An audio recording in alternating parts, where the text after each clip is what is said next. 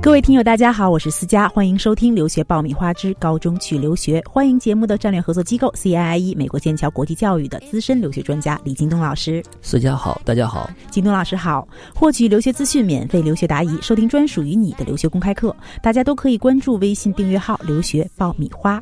金东老师，这一期呢，我们来聊一聊家长的意愿和学生的意愿，这个胳膊拧得过大腿，还是大腿拧得过胳膊的这样的一个话题。就是我最近在办公室里边，然后呢，听到这个同事在诉苦，呃，他是一个爸爸。本来是和女儿亲密无间，然后最近呢闹起了矛盾。为什么呢？女儿呢也是该读高中了，她正在考虑说要不要出去留学的问题。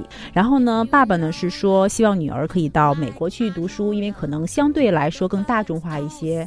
然后呢，女儿呢非常非常非常想要去日本。父亲可能是一头雾水，不知道女儿出于什么样的原因有这样的一个这么坚定的意愿。对，然后结果两个人就闹起了别扭，好几天都没有讲话了。从这样的一件事情当中呢，我想到了在留学这件事情上，需要按家长的意愿去选择吗？那么实际操作过程当中，家长和学生在选校也好，或者是在留学的决定也好，呃，思考的这种侧重点到底有什么样的不一样？就我们工作的实际情况来看，家长的选择和学生的选择呢，实际上很多时候都不能全面的覆盖学生的真实需求，啊，因为从这个家长的这种层面来呢。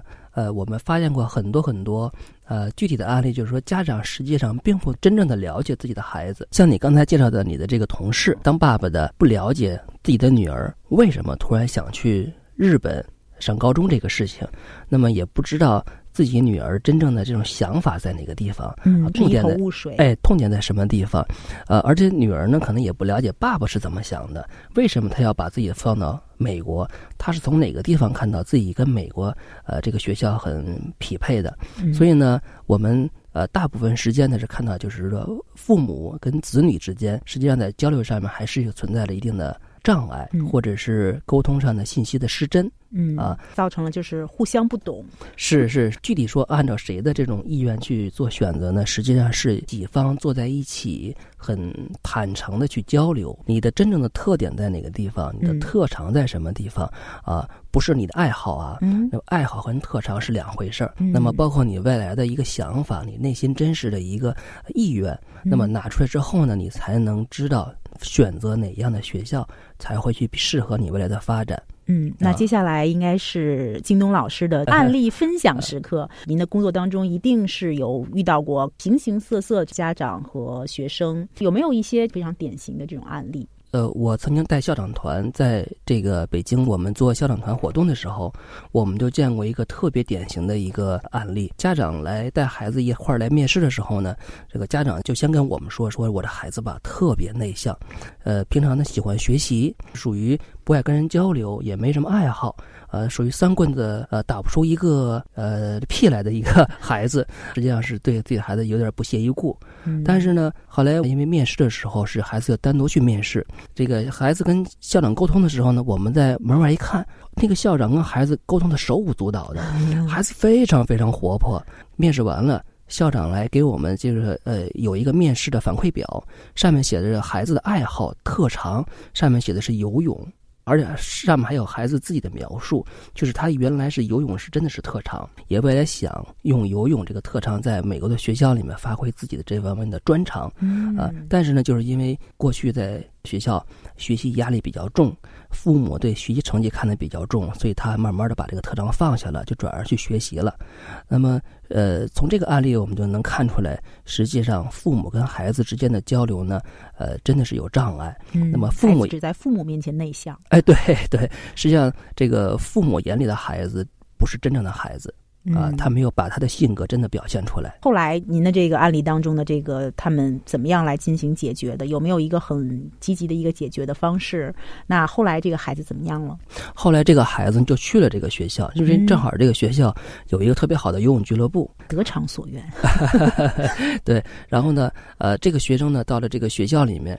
呃，一方面呢，在学习上面，他呃，因为他自己本身嘛，原来学习也不错啊，所以学学业上压力不是很大。同时呢，参加了这个学校的游泳俱乐部，呃，很快的就成为游泳队的主力。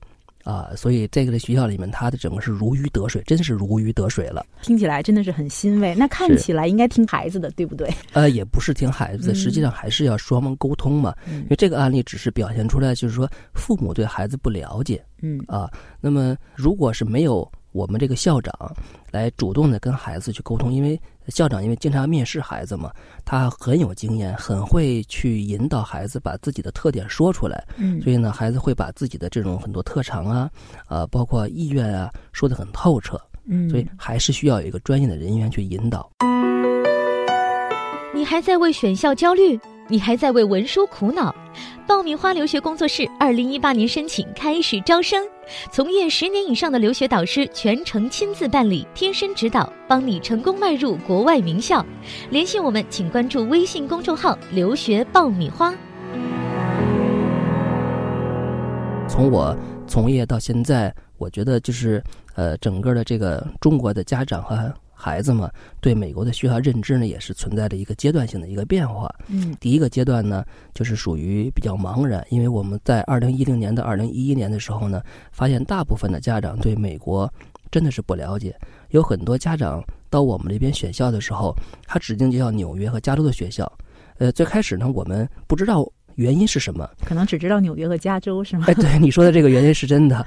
沟通完了，我们才发现，实际上他只知道美国有这么两个地方，就是最开始真是茫然。第二个阶段呢，就是在一二年开始之后呢，到一四年之间，就是这个网上的信息突然之间多起来了，家长信息太多了，他不知道怎么筛选，东听一个耳朵，西听一个耳朵，他的主意会会经常变化，包括孩子自己也一样，可能也不知道自己要什么。对，没错，没错，太太多了，而且呢，这个时候呢，有很很多他自己的朋友、亲戚已经到了美国之后呢，或者到了国外之后呢，给他传递回来的信息也是很片面的。那么第三个阶段呢，就是实际上我们觉得从一四年到现在，嗯，大部分的中国家长和孩子真的是非常非常理性了。他们在选择学校的时候呢，真的是很能从自己的这种实际需求出发，真正的能从学校当地的特色出发，呃，匹配自己的选择。同时呢，如果自己对这方面不了解的话呢，他们也很愿意去倾听专业人员的这样的一个意见，嗯，啊和咨询。所以我们呃做。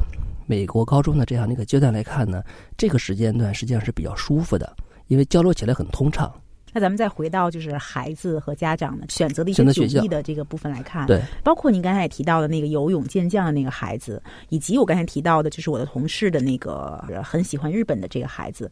其实我发现呀，很多的像这个年龄段的孩子呢，其实他们有的时候呢是相对比较了解自己的，而且非常清楚自己的喜好，在选择学校的时候呢，也是兴趣优先。我喜欢这个学校，我就喜欢这个学校的某些方面，比如说这个学校的某些这个特。特质等等，但是呢，有的时候，嗯，恰恰呢，家长们呢又有自己的过来人的这种理论在。这个呢，真的是就是说，还是呃看个案，没有一定之规。因为很多时候，家长考虑真的是像你说的，他是个过来人，嗯，他会知道呃你未来从事什么样的职业，未来去选什么样的专业，嗯，在这个社会上会过得会更好一点。而孩子呢，很多时候真的是只凭自己的爱好。喜好一时之间的感觉，呃，来去选择自己的学校。那这个时候呢，就要把那个孩子的感觉跟家长的这种意愿呢，我们怎么能有机的或者是有效的给他搭配起来？嗯，又让他能满足家长对孩子未来的规划，又能让孩子在这里面感觉到自己的爱好被体现了。一个很专业的咨询人员在这中间起的作用，就是能把这几方面的需求，呃，有机的给他结合起来。嗯。找到一种中间点，一个平衡点。对，比如说哈，很多孩子可能是凭自己的爱好，嗯，那么去选择学校。就比我，我就拿你刚才说的同事的那个例子，她那个小女孩呢，想去日本，我猜大部分的原因有可能是她看了日本的动漫，或者是日本的偶像剧，那么他觉得，哎呀，我非常想去日本，我太喜欢这个了，我未来要从事动漫的行业。啊，那这个时候呢，实际上我们在这个给他做咨询的时候呢，我们会经常拿出很多的美国的私立中学里面来，里面有很多非常棒的动漫的这种课程，非常棒的动漫的俱乐部，或者是非常棒的动漫的跟其他动漫公司之间的互动的这样的一些学校，来告诉他，你看，在美国实际上还有很多这样的学校，开设的课程比你看到的这个日本这边动漫要更发达，而且更有这种技术含量，啊，更有趣。游说他是吗？啊，对对对。然后呢，同时呢，我们去询问家长，那么你选择美国的呃主要理由是什么？是呃未来的升学，呃未来的就业，还是想去未来的移民？那么我们把这个需求拿到之后呢，我们会结合着这个学校的特色课程去做一些引导，尽量是按照家长的这样的一个想法，我们去引导孩子的一个选择，因为必定嘛，家长是过来人。呃，他对孩子的未来的担忧要比孩子要更大一些。嗯，我想这里边最大的一个学问还是家长和孩子的这种沟通，就是你去帮助他去引导相关的一些情况。首先呢，你是对这个相应的信息有一定的掌握，对。然后呢，你可能会有一个成年人士的这种规划。然后对于学生来说呢，他是一个学习的主体，他的兴趣又很重要。所以呢，你怎么样去了解他的同时，然后呢，让他能够接受一个目前看起来是要更合适的选择？对，就是真正负责任的这种顾问和咨询老师，是一定是不能全听家长的，或者是全听孩子的。那么你一定要从里面找出他这样选择的一个具体的原因和需求点。对。那么根据这个真正的需求点来匹配学校，找合适的学校。嗯。啊，那么我们也就是说跟家长做个建议。那么你在给孩子做选校的时候呢，呃，顾问老师经常会骚扰你，去给你打电话去询问一些需求啊，或者是孩子的一些特点啊，你不要觉得烦。因为这是他是在用想尽办法的去了解孩子的真正需求，了解你的真正需求，帮助孩子找一个适合他发展的学校。嗯，不过在另外一方面，呃，我自己的观察也包括一点点亲身感受的一个孩子自己的这种随着感觉走的那种，在一定的时候其实还是挺准的。嗯，关键看他感觉在哪一方面。那如果真是说他在这个学校里看到了很多特色课程，比如说我们就有一个学生，曾经呃在选校的时候呢，我们给他看了很多学校的材料。他真的是前面的学校都不满意，直到翻到了有一所学校有一个天体物理的一个特色课程，他就选了，因为他喜欢天体物理，他想在这方面做未来更多的发展或者是研究，所以他就选了这个学校。嗯，所以这个实际上我觉得这种感觉是对的。对，就恰恰是因为他有自己的这种思考在。对对，因为这个等于是我们在成年人的这种眼光来看，他的这种兴趣和感觉真的是符合未来他的这种呃专业的选择。就业的选择，我们建议家长和学生在选校的时候呢，就有两个原则。呃，选择学校呢，就没有正确与否这一说。选择了一个学校，虽然可能这个学校是挺适合孩子的，但是如果孩子进入这个学校之后，没有一种很踏实的心态，克服困难的这样一个决心，那么你在这个学校里面也不会有一个理想的结果。第一个原则，第二个原则呢，就是选校没有好学校和坏学校。这么一说，只有是否合适这一说。任何的学校，呃，不管他的成绩高、成绩低，只要能帮助孩子正确的成长，拿到他最终的心仪的大学录取通知书，就是好学校。